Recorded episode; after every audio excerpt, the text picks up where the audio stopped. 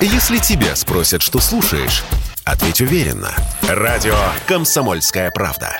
Ведь Радио КП – это истории и сюжеты о людях, которые обсуждает весь мир.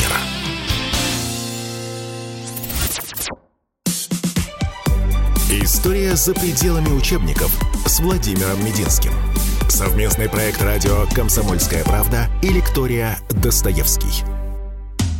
Суворов.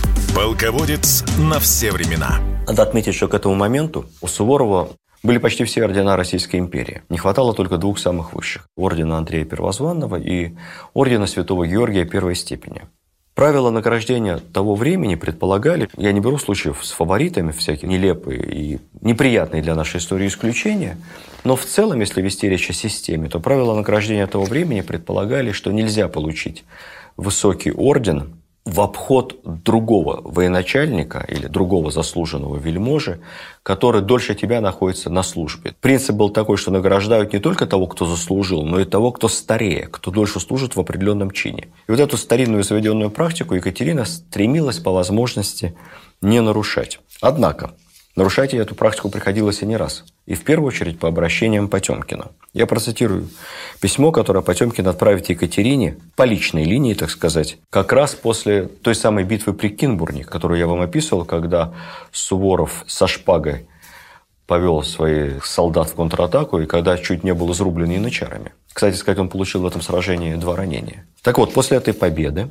Екатерина написала, что хочет наградить Суворова, отличившегося какой-нибудь деревней или ценной вещицей, то есть материально. Потемкин прекрасно понимает, что Суворов человек необычайно честолюбивый и в то же время совершенно не зацикленный на деньгах, пишет следующее.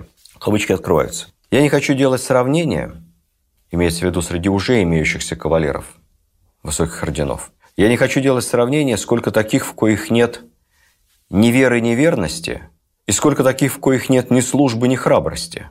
Награждение орденом достойного – честь самому ордену. Я начинаю с себя, отдайте Суворову мой. Что значит ни веры, ни верности, ни службы, ни храбрости?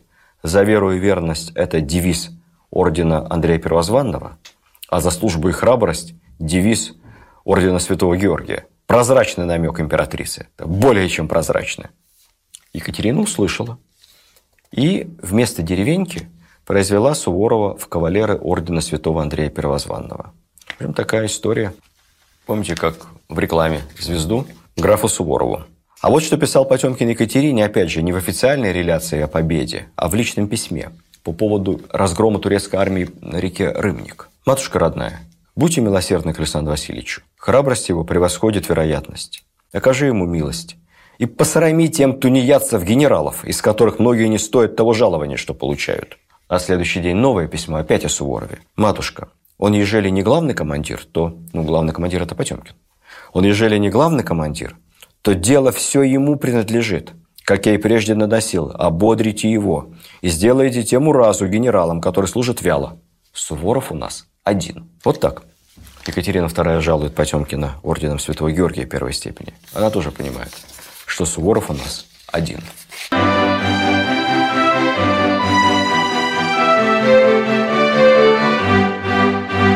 Тысяча 1794 год, Суворову 64 года, и он опять в Польше. Тяжелая история. Восстание Костюшка. На самом деле очень талантливого, яркого и порядочного польского патриота, генерала – причем генерала американского, он стал генералом во время войны за независимость в США. Везде повоевал. Во Франции и в Соединенных Штатах. И вот, когда началось восстание поляков в 1794 году, он вернулся на родину, возглавил повстанцев. Против восставших брошены ветераны Суворовы. Конечно, победа одна за другой. Все это закончится потом третьим разделом Польши. Строки Державина про Суворова. «И где трестаты злобы? Чему коснулся, все сразил. Поля и грады стали гробы, шагнул и царство покорил. Так шагнул Суворов и покорил польское царство. Именно этот поход потом даст повод Наполеону назвать Суворова в своих мемуарах варваром, обогренным кровью несчастных поляков.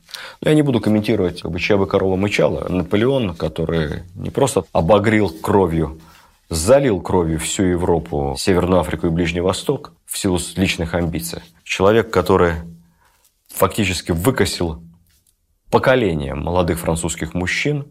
И, как известно, после наполеоновских войн средний рост французов стал ниже почти на 10 сантиметров. Весь 19 век восстанавливались малорослые французы в своих гордых гальских параметрах. Человек, который презрительно обманывал поляков все это время, обещая им химеру независимости и ничего не дав, в конце концов, и не собираясь ничего дать. Об этом можно долго говорить. Вот он упрекнул Суворова.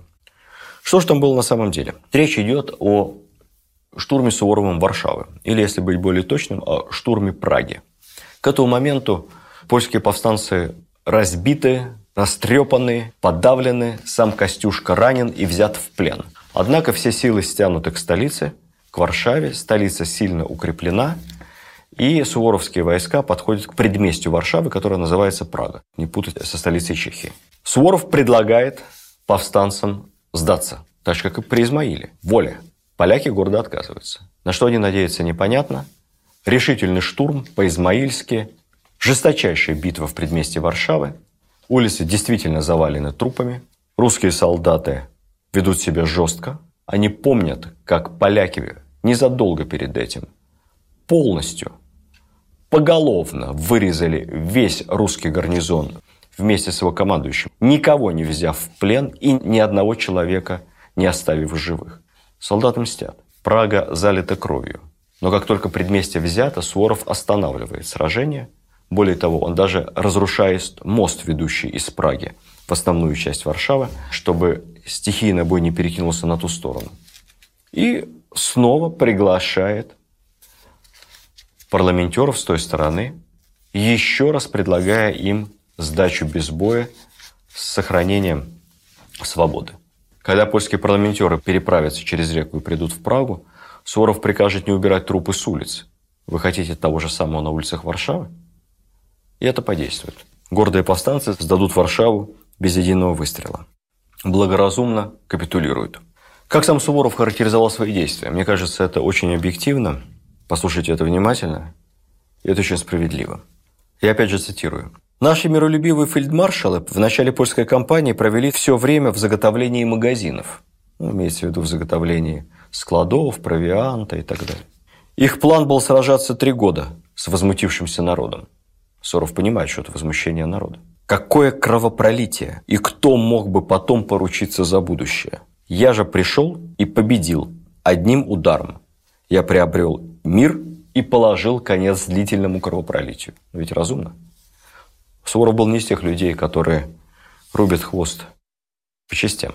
А вот, кстати, оценка самого польского короля Станислава Понятовского, который в конечном счете в результате действий Суворова утратит свой королевский трон и титул. Да, Понятовский с сожалением писал о том ожесточении, с которым дрались русские и польские конфедераты.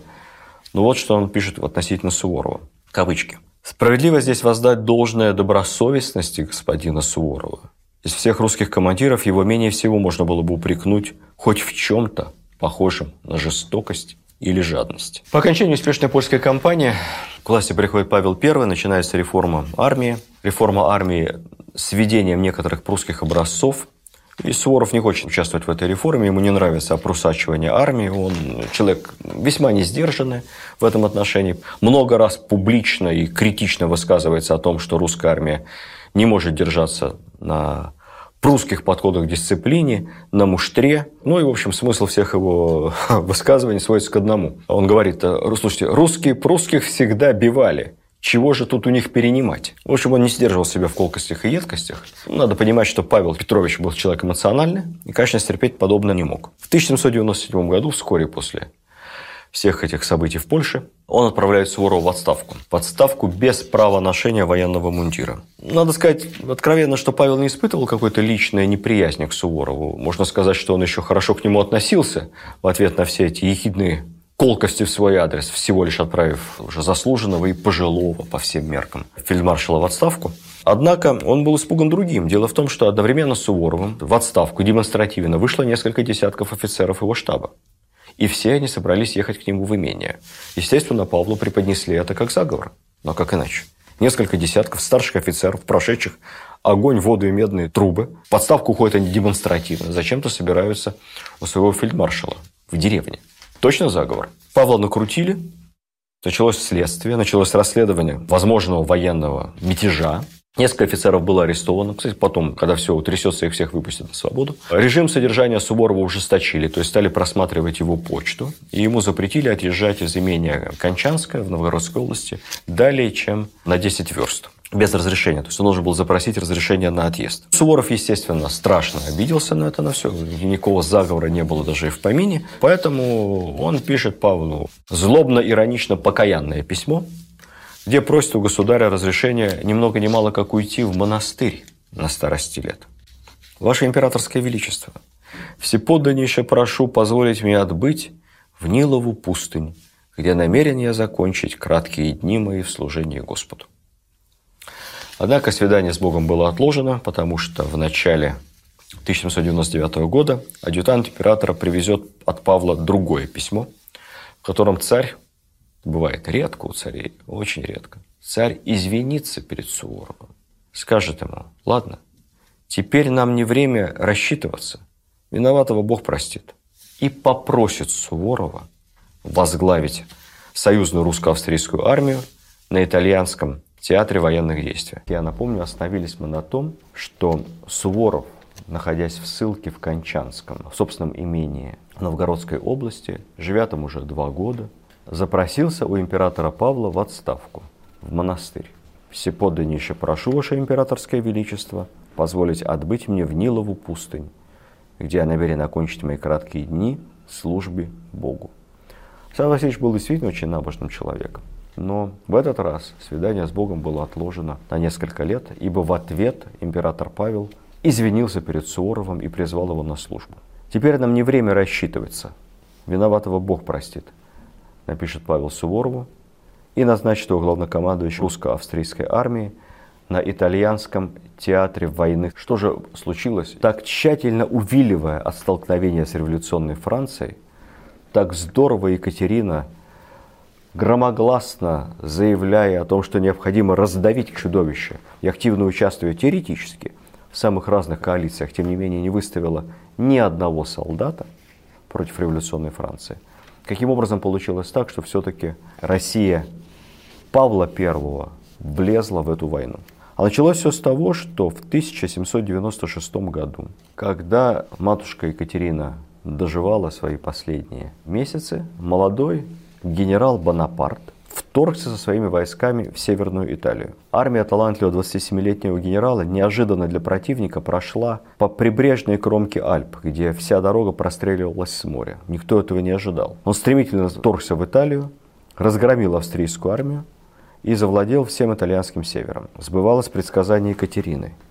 Революционная Франция, которую вскоре возглавит энергичный Наполеон – быстро возвращала себе роль одного из ведущих игроков европейской политики. К этому моменту Россия находилась в союзе с Австрией, Англией, Пруссией, направленном против Дании. Но реальных действий, как я вам сказал, никаких не предпринимала. И, в общем-то, Павел собирался действовать точно так же. Увиливать от вступления в любые военные конфликты в Европе. Однако слишком активные действия Наполеона все больше и больше подталкивали Россию к войне. Что произошло? Во-первых, французы не ограничились захватом практически половины Италии, а решили, подобно Александру Македонскому, завоевать еще Северную Африку, Египет и Ближний Восток. Тем не менее, Наполеон, оставив в Северной Италии войска и создав там марионеточные квазиреспублики, с флотом вторгся в Египет, моментально его покорил и дальше двинулся уже завоевывать Сирию и Ближний Восток. Второе. Наполеон захватывает Венецию, принадлежащий Венеции ряд островов вокруг Греции –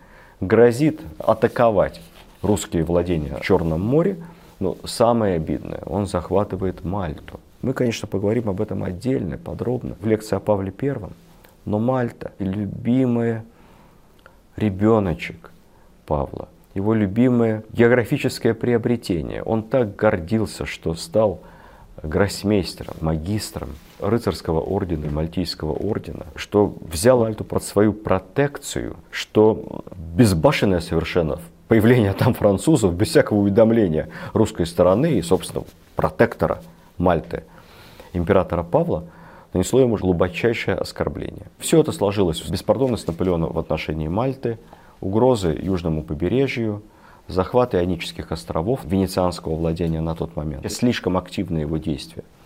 в Европе, что в результате Павел I все-таки решается перейти, скажем так, от э, странной войны, когда он вроде как участвует, вроде бы как союзник Англии и Австрии в борьбе с Наполеоном, но ничего не делает при этом. Перейти его к решительным действиям. Ну, австрийцы, люди опытные, они помнили предыдущие войны с Турцией и настояли на том, чтобы союзными войсками на итальянском театре военных действий, где была максимальная концентрация французских войск, командовал никто иной, как только Суворов. При этом австрийцы согласны были свои собственные войска тоже отдать в подчинение Суворову. Россия формирует несколько корпусов на севере в Голландии, в Швейцарии корпус под командованием римского Корсакова и в Италии небольшой 20-тысячный корпус под командованием Суворова. И этот корпус ускоренным маршем во главе уже с совсем немолодым фельдмаршалом движется к театру военных действий. Вызвав Суворова к себе и назначив его командующим армией, Павел дал ему очень простую и короткую инструкцию. Ну, веди войну как знаешь. Надо сказать, что здесь Павел был прав. Суворову объяснять, как вести войну, не надо было. Прибыв в Италию по главе этого небольшого 20-тысячного корпуса, возглавив также некоторое количество австрийских войск, он буквально в течение нескольких месяцев полностью очистил всю итальянскую территорию от французов. Французы были разбиты Суворовым методично, поэтапно. Все французские лучшие генералы Моро, Макдональд, Жубер, кстати, один был из лучших наполеоновских, прямо погиб на поле боя, Жубер – быстро, эффективно и четко, так же, как до этого были биты турки и поляки. Я, честно говоря, даже описывать это не буду. Военная машина работала. Остановить ее было невозможно. Суворов стал в Италии тройным фельдмаршалом. То есть он был до этого фельдмаршалом российским. Здесь он получает титул фельдмаршала австрийского. И еще в конце кампании фельдмаршала Сардинского, Сардинского королевства. Пожалуй, это единственная в нашей истории тройной фельдмаршал. Проблема была только в одном. В очень плохих отношениях между союзниками. Особенно между Суворовым и его австрийскими партнерами. Суворов, хотя был главнокомандующим объединенными вооруженными силами русских и австрийцев, бесконечно получал инструкции из Вены. Эти инструкции, на взгляд Суворова, были глупы, бессмысленны и вредны. Он все время жаловался Павлу на глупость, неосмотрительность и вредоносность австрийских советников. И вот, в конце концов, когда Италия полностью очищена, он получает очередную инструкцию из Вены, на этот раз предписание австрийского императора об отводе союзных войск через Альпы в Швейцарию для соединения с корпусом римского Корсакова. Поскольку в Италии все вопросы закрыты, нужно отойти теперь в Швейцарию, там, на взгляд Вены, более важный театр военных действий, соединиться с римским Корсаком и другими австрийскими войсками, которым угрожает французская армия под руководством будущего маршала Массена, вот, и Швейцарии уже двинуться на территорию Франции. Странный план, поскольку надо было идти через Альпы. План очень тяжелый, не своевременный. Приближалась зима, а в горах в Альпах совсем зима. Крайне нелеп. Этим приказанием Суворов был крайне раздражен. Он взял свой 20-тысячный корпус без австрийцев, и дальше последовал знаменитый швейцарский поход. Про него написаны тома. Русская армия совершила небывалый в истории ни до нее, ни после труднейший горный переход, который при этом проходил в состояниях постоянного боя. То есть она все время отбивала атаки французов, Беспрецедентная переправа Суворова через чертов мост, который был перекинут через одну из горных рек. Французы успели разрушить мост. Русские преследовали в этот момент французский арьергард. Французы разобрали мост, обстреливали русских через ущелье. Русские разобрали какую-то избу. Все это знаете вы из школьного курса. Все это, про это снято кино. Но это можно рассказывать и повторять бесконечно. Не было веревок. Артиллерию наши вынуждены были бросить. Невозможно идти через горы с артиллерией. Вот без артиллерии практически без кавалерии. Лошади тоже не шли через эти горные кручи. Как никакого альпинистского не было оборудования, вы же сами прекрасно понимаете. Вот они разобрали избу офицерскими шарфами, шарфы офицерские, это эти пояса, связали бревна. Эти бревна бросили через мост и дальше под обстрелом французов переходили. Это, это, это невероятная история. Мы, имея современное состояние техники, не можем себе представить, как это можно сделать. Они делали это вручную, руки, все ничего более. По этим местам провести армию нельзя было в принципе, вообще, в то время в года и тем более с боями. Но Суворов прошел. Я сделал небольшое отступление. Много лет назад я был в Швейцарии и как-то зашел в гости к нашему послу Швейцарии, Степанову Андрею Ивановичу. Он был ректором ГИМО, бывший студент. Сидели мы, пили с ним чай, и он мне рассказывал, как в горных деревушках Швейцарии, там, где проходила армия Суворова, неоднократно бывал. И знаете, какие интересные впечатления? Первое. Швейцарцы с невероятным пиететом сохраняют память о походе Суворова. Каждый домик, где останавливался Суворов, теперь это такой полумузей или просто музей. Вот кровать, на которой, согласно легендам, спал русский фельдмаршал. Вот домик, где он проводил штабное совещание. Вот этот трактир назван в честь Суворова. Русские за все платили, были крайне вежливы невероятно деликатно и по-человечески относились с местным населением. Швейцарцы воспринимали суворовских солдат как освободителей, как это неудивительно. Ну, казалось бы, Швейцария, там Наполеон, какая там война. Нет, это были настоящие освободители. Но самое интересное, что мне сказал наш посол, это, знаете, это нигде в Европе, кроме как в этих деревнях, я не видел такого количества людей с такими, знаете, голубыми глазами, столько блондинов с типично русскими физиономиями. Такое ощущение, что швейцарские барышни очень любили суворовских чудо-богатырей. Как-то это там сохраняется. К сожалению, большому э, весь героический переход через Альпы с военной точки зрения оказался полностью бессмысленным. Суворов шел на соединение с римским Корсаком и австрийцами, не зная, что к этому моменту армия Массена практически уничтожила объединенную австро-русскую группировку Швейцария, римский Корсаков разбит, австрийская армия разбита, соединяться не с кем. И придя на выручку, он фактически оказался в западне, в окружении. Такого Суворов не ожидал. Каждый на его месте просто бы капитулировал. Накануне последнего боя этой кампании Сандер Суворов обратился к офицерам. «Мы окружены горами, окружены врагом сильным и возгордившимся победами. Со времени дела при Пруте, при государе Петре Великом, знаменитое окружение русской армии при Пруте турками, никогда русские войска не были в таком гибелью грозящем положении. Мы на краю пропасти, но мы русские, с нами Бог. Понимая отчаянное положение, окруженные войска Суворова без артиллерии, без кавалерии, пошли в прямую суворовскую штыковую атаку. Моментально преодолев расстояние выстрела, они завязали всеобщий рукопашный бой. Французский центр не смог продержаться и получаса французы начали беспорядочное отступление. Дальше невероятная история. Наши солдаты прорвались к самому командованию французским корпусом. И унтер-офицер Иван Махотин добрался до самого генерала Массена, протянув руку и содрав с него золотой эполет. Хотя самому генералу удалось бежать. В результате этого невероятного штыкового боя русские потеряли 700 человек убитыми и ранеными. Потери французов составили 6 тысяч и 1200 было взято в плен. Это абсолютно невероятная фантастическая история, наполняется известным анекдотом, анекдотами тогда называли просто истории, про то, как унтер-офицер Иван Махотин преподнес эполет самому Суворову, и когда Суворов понял, чей генеральский эполет он видит, он тут же на месте произвел унтер-офицера в офицеры, соответствующим с дворянством, что вызвало осуждение – кого-то из штабных, же так ему случайно повезло, он сразу офицер. Многие годами до этого выслуживаются, годами. На что Суворов язвительно заметил. У вас есть, ну не помню там, кому он обращался, какому-то капитану, у вас есть блестящий шанс стать полковником. Принесите мне второй эполет.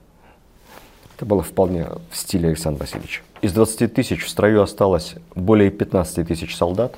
Суворов привел их в теплые края, в Баварию. Там получил приказ императора Павла о присвоении ему звания генералиссимуса, титула князя Италийского, а также о возвращении на родину. Здоровье Суворова было сильно подорвано в ходе швейцарского похода. Совсем пожилой даже по современным меркам человек, ему уже было под 70, вынес те же нечеловеческие лишения, что его солдаты. На обратном пути уже дома, в январе 800 года, его самочувствие резко ухудшилось, всю весну он болел и в мае скончался похоронен в Александро-Невской лавре. Задолго до своей смерти Суворов распорядился, чтобы надпись на его могиле была предельно краткой. Здесь лежит Суворов. Никаких титулов, никаких званий, никаких наград, даже даты жизни. Однако его воля не была соблюдена. И лишь спустя почти 60 лет по ходатайству внука полководца Александра Аркадьевича напольную плиту на могиле заменили.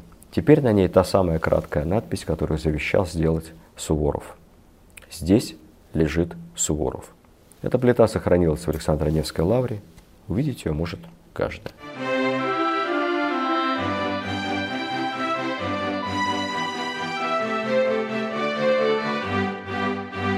Несколько слов о военном новаторстве Суворова, в чем слагаемо его полководческого гения. У нас такой странный образ сложился Суворова из кино. Многочисленных анекдотов о нем. Такого значит, сухонького старичка, который сыплет афоризмами. Пуля дура, штык молодец. Тяжело в учении, легко в бою. Не может пройти в дверной проем, потому что ему сабля мешает. То он поскользнется на паркете и упадет перед императрицей. Ну, такой эксцентричный генерал субтильного телосложения. Это неправда. Я об этом говорил при нашей прошлой встрече. Ну, во-первых, никакой не субтильный, существенно выше среднего роста, крепкий спортивный человек. Во-вторых, все вот эти шуточки, они предназначались нижним чинам для короткого, понятного общения. А так-то Суворов был человеком очень системным, очень образованным, исключительно одаренным. Но самое главное, еще раз подчеркну, системность и тренировка. Такие слагаемые его успеха. Вообще, в ту эпоху, как таковой единой системы обучения войск не было. Именно Суворов, начиная с первого полка пехотного, которым он командовал, стал создавать систему обучения, которая следовала всю свою жизнь. Он тренировал войска, принцип заключался в следующем. Ключевой принцип. Любому бою тогда предшествовало походное движение. Перед боем Войска должны были сделать перерыв, разбить лагерь, потом выстроиться в боевой порядок. На все это уходили сутки, иногда несколько. Сражение шло в линейной тактике, там линиями стреляли. Суворов отработал до автоматизма невероятную по тем временам практику молниеносного перехода войск без паузы с похода сразу в боевое построение, в каре либо в колонны, и немедленно переход в атаку. Сразу же. Это было совершеннейшее новаторство вообще для военного искусства того времени.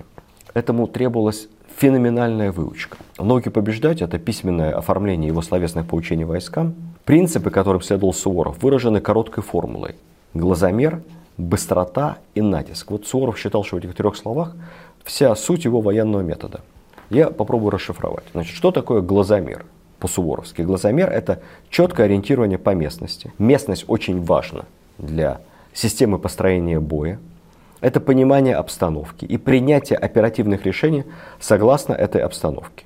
Более того, в понятие глазомер Суворов также вкладывал и разведку. Ни один полководец, пожалуй, у нас до Суворова не придавал такого внимания армейской тактической разведке, как Александр Васильевич. Речь шла о засылке в тыл противника разведгрупп, захват языков, захват пленных, проведение агентурной разведки – Работа с местным населением. Создание заранее сети платных информаторов из числа местных жителей. Ну, например, известна реляция, что в 1770 году в Польше на оплату услуг местных польских шпионов, когда Суворов воевал в очередной раз с конфедератами, с повстанцами, Суворов запрашивал 300 червонных. Полученные сведения Суворов всегда перепроверял из нескольких источников. Он никогда не опирался только на один разведисточник. Далее.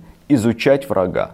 Никто так тщательно, как Суворов, не изучал тактику и практику действий своего противника и не требовал так, как он, действовать от штабных офицеров. Вообще понятие штабные учения, то есть учения на бумаге, заранее просчет, как будет действовать противник, как будем действовать мы, это ежедневная суворовская практика. Наука побеждать это гораздо больше, чем броская формулировка. Это действительно военная наука в самом объемном смысле этого слова. Что значит быстрота? Внезапность стремление застать противника не готовым к бою. Именно этим продиктована и невероятная скорость походных маршей Суворова и феноменальная способность его войск перейти в бой сразу с движения, сразу с марша. «У страха глаза велики», — говорил Суворов. Самое главное, самое страшное оружие – это решимость, натиск, бесповоротная решимость атаковать, дружное приведение в исполнении решения, стремление сразу перейти в штыки. При этом подразумевалось, что я особо подчеркнул, что и офицеры, командиры колонн в течение боя имеют право действовать по обстановке, принимать решения по ситуации. Инициативность у Суворова, ну, кстати сказать, как и у Румянцева, как и у Потемкина, всегда приветствовалась. Чтобы войска были смелые и решительны, чтобы преодолелось естественное чувство страха, надо не ждать опасности, считал Суворов, надо идти навстречу опасности, чтобы не успеть испугаться вот даже на уровне психологии отучал солдат, правильно говорите, думать об отступлении. Думать надо только о наступлении. Он во всех своих указах, во всех своих реляциях, в обращениях к войскам. Практически это НЛП, нейролингвистическое программирование, кто знает. даже запрещал использовать слово «отступление». Нет слова «опасность». Его употреблять нельзя. Слово это «робкое». Нет слова «отступление». Знаменитый пример есть, когда его войска, перестраиваясь в Италии и вынужденно отступая в Ретребии, Суворов говорит «заманивай, братцы, заманивай». Нет слова «отступления». Заманивание для нанесения контрудара. Солдаты вообще по-суворовски ничто не может озадачить. Действия его доведены до автоматизма. На марше Суворов не раз вдруг поворачивал лошадь в сторону колонны своих солдат и бросал коня на солдат. И очень сердился, если солдаты отступали, пропуская командира.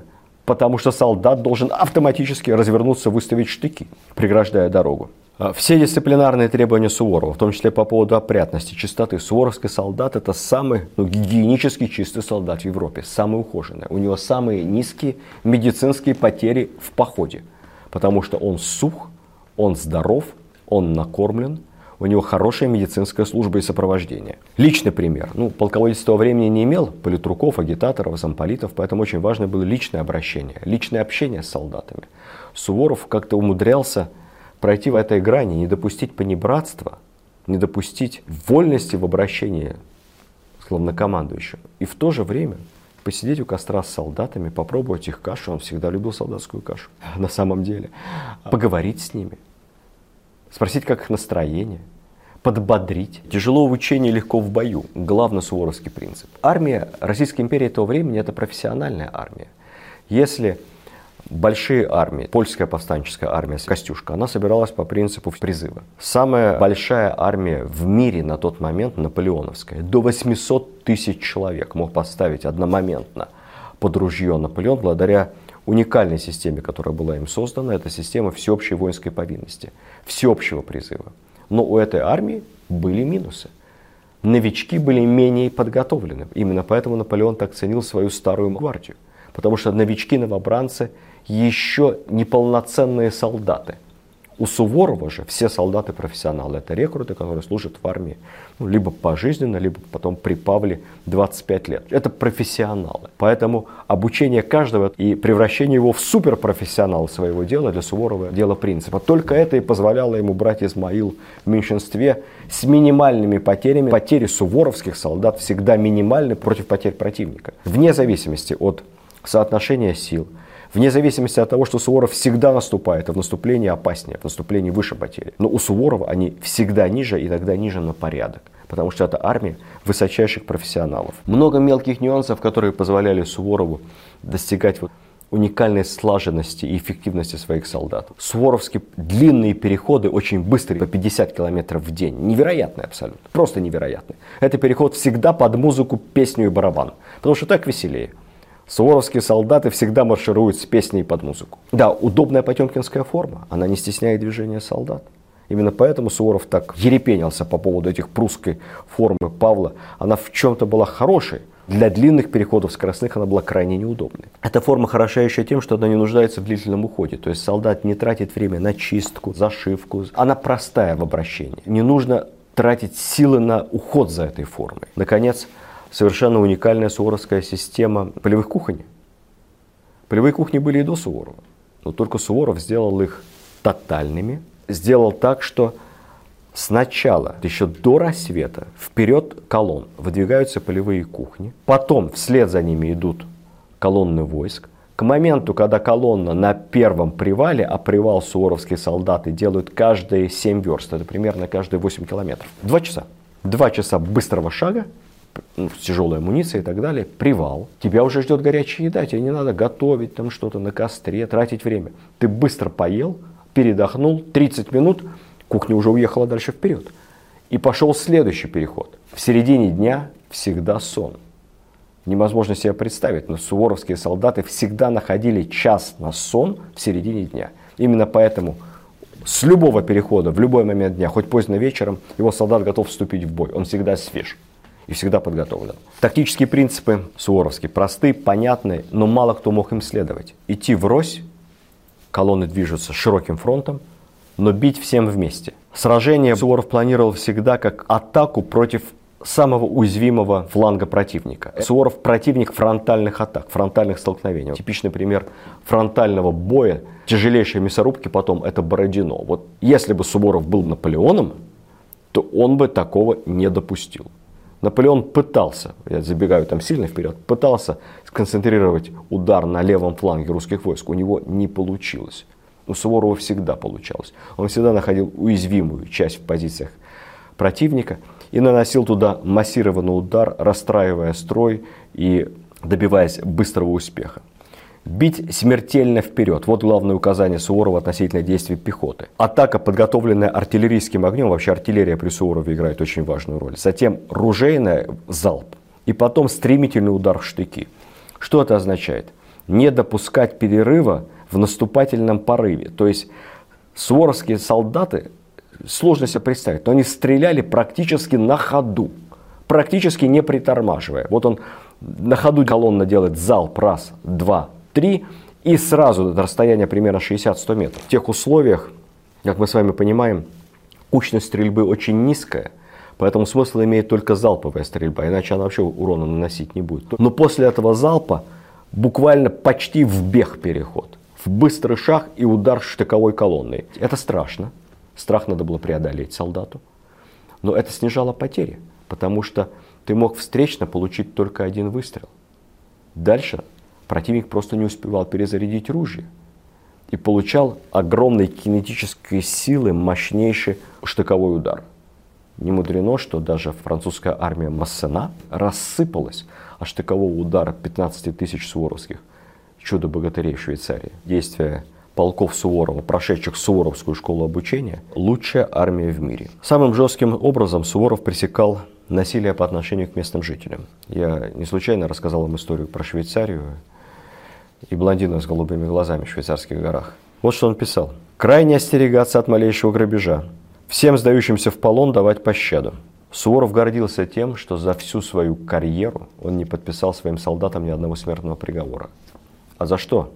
Главным образом выносили смертные приговоры в армии того времени. Дезертирство, его в армии Суворова не было. Трусливость на поле боя, бегство без приказа. Этого в армии Суворова не могло быть априори. Третье – мародерство по отношению к мирному населению. И этого в армии Суворова не было. Это была одна из самых организованных и четких, правильных, что ли, по-своему, армий всех времен. Ну и последнее. Суворов, как и Потемкин, как и Екатерина II, обладал удивительным чутьем на талантливых людей. Он порой высказывал удивительные по меркам той эпохи мысли. Призывал всех своих соратников, всех своих подчиненных судить людей, судить офицеров – не по наградам, не по знатности, не по званию, а судить их только по личным качествам и личным дарованиям. Писал Суворов, я цитирую. «Дарование в человеке – это бриллиант в глине. Отыскав его, его надо очистить и показать блеск. Талант, выхваченный из толпы, то есть из обычных людей, превосходит многих других, ибо он обязан не породе, не породе своей, не учению, не старшинству, а только самому себе. Посмотрите на героев войны 812 года. Багратиона, Кутузова, недожившего Каменского, Милорадовича, ну и так далее. Да через одного. Это воспитанники Суворова, это его ученики.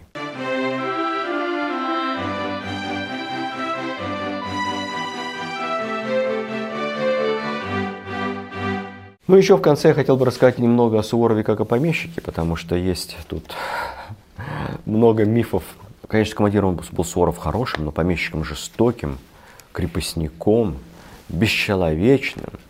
И к людям относился он как к своим крестьянам не по-людски.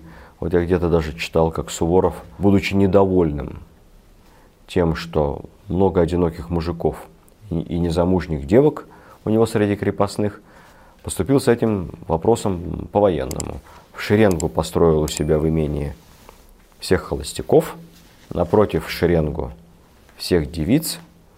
Дальше на первое, второе рассчитайся, кто напротив кого шаг вперед и сразу в церковь венчаться. Вы и есть теперь муж и жена. Какой только ерунды люди не придумают. На самом деле Суворов был рачительным и, я бы сказал, хозяйственным человеком. После смерти отца он получил поместье. Отец у него был человеком не бедным, в которых проживало 1900 крепостных душ, ну то есть 1900 взрослых мужчин. Последующие годы он сам приобрел еще несколько поместья на заработанные деньги, дарованные ему императрицей. Чаще всего из всех поместьй упоминается село Кончанское, где он пробыл в ссылке около двух лет. Вся жизнь Суворова носила такой бивуачный характер, и он, конечно, подолгу в своих поместьях не засиживался в мирное время, хозяйством не обрастал, и, казалось бы, у него не было совсем времени уделять внимание сельскому хозяйству, должен был бы все перепоручить управляющим и забыть о том, что это у него есть, только ренту получать немаленькую с этого. Однако все это не так. Как ни странно, хозяйством он интересовался и хозяином был. Даже составил специальную записку, в которой отразил свои взгляды на агрокультуру того времени, о том, как надо сельским хозяйством заниматься. Называется эта записка так.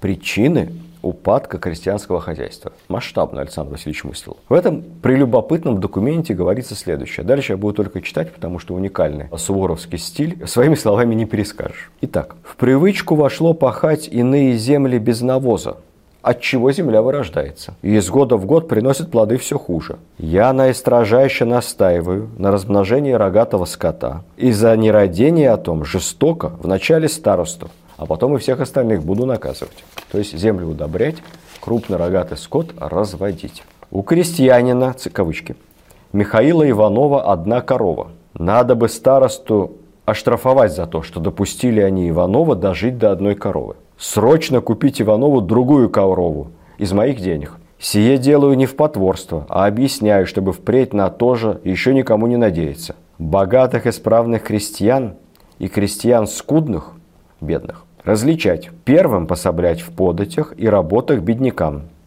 Особливо почитать неимущих, у кого много малолетних детей. То есть заботиться о больших семьях. В общем, Суворов человек, которому до всего есть дело. Вот, например, он придавал большое значение древонасаждениям. Имеющийся на его земле лес он очень берег. И если крестьянин хотел построить себе дом, избу, Суворов никогда ему своего леса не давал. Мог дать ему денег судить, чтобы купить лес на стороне. Потому что свой лес – это богатство. Его надо защищать. Вот еще одно письмо Суворова. В 1785 году Суворов даже купил несколько соседних имений, единственно за тем, чтобы уничтожить через полосицу. Через полосицу – это беда всех крестьянских хозяйств того времени. И даже у него не было денег для этого, так он, идя навстречу настойчивым просьбам своих крестьян, совершил эту покупку, специально получив где-то заем. Самое интересное, как Суворов заботился об увеличении рождаемости. «Богу угодно, чтобы люди множились», – писал он. Он браки всемирно поощрял, и каждому своему женившемуся крестьянину – давал бесплатно 10 рублев. Такой семейный капитал. 10 рублей – это большие деньги, это годовое солдатское жалование, к слову сказать. Однажды сельский сход порешил отдать солдаты некого беспризорного бабыля, мотивируя тем, что у него нет хозяйства, и горевать, коли убьют его, будет о нем некому. Суворов с этим решением не согласился. Он с этим бабылем поговорил, и, видимо, его тронула несчастливая доля этого неженатого крестьянина. Он приказал его женить, а всем миром, то есть всем обществом, помочь ему завести хозяйство. Когда же ему доложили, что другой его крестьянин, некто Медведев, которого прочили в рекруты, чтобы не пойти в рекрутчину, отрубил себе палец, так вместо того, чтобы наброситься на Медведева, он гневно обратился на деревенского старосту. «Вы, староста, его греху причина. За это вас самих буду сечь. Знать не слышал крестьянин, что от меня не велено рекруты своих отдавать, а буду я их покупать миром на стороне, чтобы рекрутчины у меня никто не боялся. Вот, так, вот такой был хозяин Суворов. Крестьянин богат не деньгами, а детьми, писал Суворов. От детей ему и деньги будут. Хороший принцип. В общем, жил Суворов у себя в имении скромно, в Кончанском.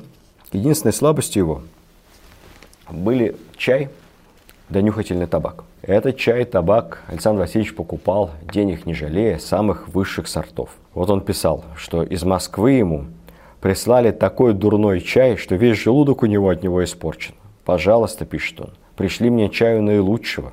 От нюхательного табаку, который ты мне прислал, у меня болит голова. Купи табак через знатоков хороший. Вино твое тоже дурно. Ну уж ладно, бог с ним. Ну, короче, вино можешь прислать мне какое хочешь, а вот чай и табак только самые лучшие. В отличие от большинства тогдашних богатых дворян, которые имели, конечно, многочисленную дворню, множество слуг, лакеев для своих надобностей, Суворова по большей части обслуживал один единственный человек. Это известен его денщик Прохор Дубасов. Иногда, правда, Прошка запивал, и тогда Суворов на него кричал, и куда-то его отсылал подали.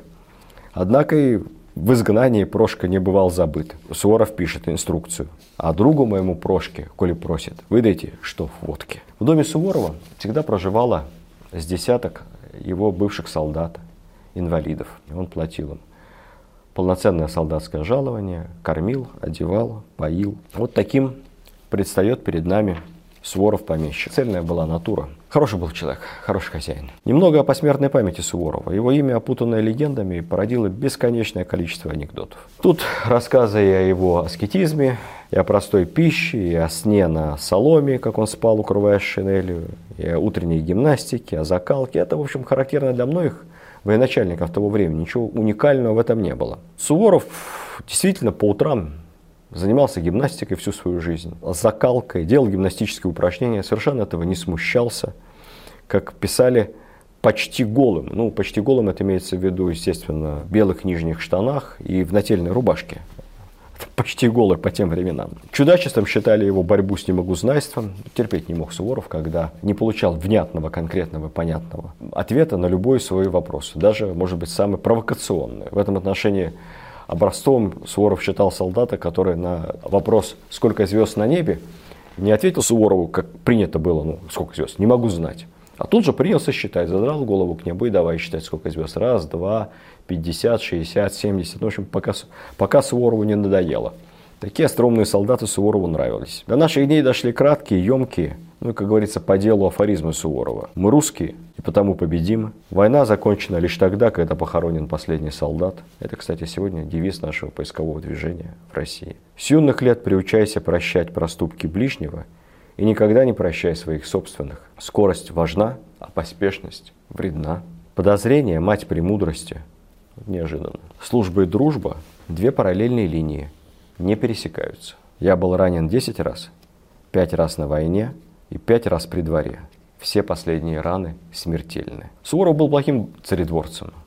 И если Екатерина его шалости, остроты, это ерничание, шутовство иногда прощала, когда Суворов действительно мог поскользнуться демонстративно на паркете и упасть, высказывая тем самым презрение паркетным генералам, не боевым офицерам. Когда Суворов мог вопреки прямому приказу взять штурмом турецкую крепость Туртукай, что закончилось для него практически военно-полевым судом. Но когда информация об этом суде дойдет до Екатерины, она напишет свою знаменитую реляцию. Победителей не судят. Кстати сказать, в отношении личной переписки Екатерины Суворова, 1794 год, Суворов покоряет мятежную Варшаву, отправляет императрице, возможно, самый лаконичный доклад военной истории, состоящий из трех слов, согласно легенде. «Ура! Варшава наша. Екатерина отвечает кратко. Ура! Фельдмаршал Суворов. Высшее воинское звание получил. Как-то Екатерина подарила Суворову шубу, увидев его закаляющимся в холодных условиях, и сказала ему, что в преклонных годах уже надо, Александр Васильевич, зимой тепло одеваться. Суворов продолжил ходить зимой в одном мундире демонстративно, но поскольку матушка приказала, чтобы шуба была всегда при нем, то Суворов строго-настрого приказал, чтобы денщик всегда носил шубу вслед за ним. То есть вот Суворов, а вот при нем денщик с шубой. Екатерине донесли об этом, Екатерина смеялась. Ну и в качестве такого ответного троллинга во время очередного визита Суворова в столицу предложила ему остановиться непосредственно в Таврическом дворце. И когда Суворов туда прибыл, он увидел, что рядом, в спальне его, рядом с постелью, есть вторая постель, как говорится, на выбор. Это просто огромные охапки сена, наложенные. И лежит какая-то старая шинель солдатская. Тут же рядом огромные кувшины. Дело было зимой с ледяной Невской водой. Это, соответственно, ему для утреннего обливания. Екатерина соревновалась с Суворовым. В остроумии в этом отношении она всегда была на высоте. Однажды Потемкин случайно услышал, как Суворов умно, тонко, интеллигентно говорит с Екатериной. Он очень удивился и спросил его, как же ты скрываешься, что ли, под маской такого шутника? Что Суворов ответил, ну что, с иными я говорю на ином языке, а с государыней на ее языке. С теми, кто Суворову не нравился, он мог поступить самым прямолинейным образом. Бывает, приедет тот Суворову в гости, побеседовать. Суворов не хочет с ним общаться. Так он оденется, выйдет, сядет к нему в карету, поговорить с ним – он попрощается, пожмет руку, похлопает по плечу и все. Говорит, ну все, поговорили, пока. демонстрировал такое негостеприимство. Чудак. В 1918 году будет издана первая книжка красноармейца. Утверждать текст ее будет Ленин и Троцкий лично. Вот уже туда вошли такие популярные изречения Суворова. «Сам погибай, товарища выручай». Каждый солдат, не только красноармейцы, каждый солдат должен понимать свой маневр. В 30-е годы образ Суворова оказался необыкновенно востребованным в книгах и в кино. Говорят, что в начале войны, после своего знаменитого обращения 7 ноября 1941 года к уходящим на фронт войскам, где Сталин сказал, что пусть вдохновляют вас на победы образы наших великих предков. И среди них был Александр Суворов. Сталин повесил портрет Суворова у себя в кабинете. Не знаю, правда это или нет, но я был в мемориальном кабинете маршала Жукова, как министра обороны. Вот там все просто и понятно. Посередине стол Жукова, справа портрет Суворова, слева Кутузова. Именем Суворова был назван полководческий орден трех степеней, учрежденный в 1942 году, кавалерами которого становились те командиры, которые одерживали победы путем решительного наступления. Кстати сказать, первым кавалером ордена Суворова в высшей степени – стал Георгий Константинович Жуков. Тогда же были возрождены кадетские училища. Назвать их предложили сталинскими. Так было в первоначальном проекте. Ну, для мальчиков-сирот, главным образом детей офицеров, солдат, по образцу кадетских корпусов императорской России. Верховный продемонстрировал, как надо выстраивать культуру исторической памяти и лично распорядился назвать их не сталинскими, а суворовскими. Кстати сказать, орден и медаль Суворова есть и в современной наградной системе Российской Федерации. Памятников Суворову много. Недавно совсем в одном из его имений, недалеко от города Суздаль, Владимирской области, село Кистыш, Российское военно-историческое общество открыло еще один памятник Суворову. Там же сейчас создается и местный музей Суворова. Особенно приятно, что музей этот создается на общественных начинаниях фондом на пожертвования офицеров, воспитанников суворовских училищ. Планируется интересный, хороший Суворовский музей.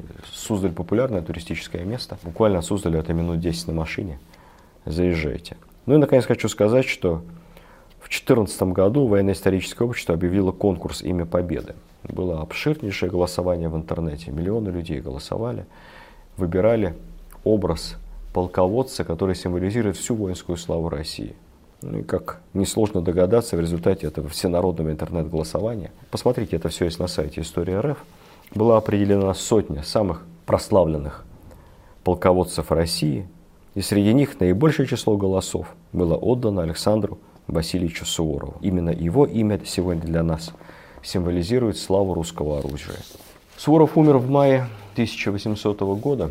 Узнав об его смерти, великий русский поэт Гаврил Державин, великий государственный деятель, офицер боевой, пришел домой, у него был дома снегирь, ну, домашняя птичка, смешная такая, нахохлившаяся, ученая.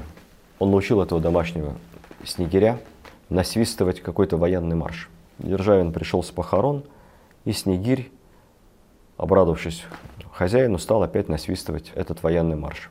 Державин написал тогда стихотворение, с которого, на мой взгляд, в общем-то, началась вся великая русская поэзия XIX века. Совершенно поразительное стихотворение на смерть Суворова. Снегирь, что ты заводишь? Песню военную. Флейте подобно, милый Снегирь. С кем мы пойдем войной на гиену? Кто теперь вождь наш? Кто богатырь? Сильный где, храбрый, быстрый Суворов. Северные громы в гробе лежат. Кто перед ратью будет, пылая, ездить на кляче – есть сухари, в стуже и в зное меч закаляя, спать на соломе, бдеть до зари. Тысячу воинств стен и затворов, с горстью русских всех побеждать, ну и так далее. Умер Суворов. Нет теперь мужа, в свете столь славно. Полно петь песню военную «Снегирь». Не хочется заканчивать на такой грустной ноте. Как жаль, что не часто рождаются такие люди, как Александр Суворов. Тем более мы должны лучше учить нашу историю, помнить ее, гордиться ей и стремиться быть похожими на наших великих предков. История за пределами учебников с Владимиром Мединским. Совместный проект радио «Комсомольская правда» и лектория «Достоевский».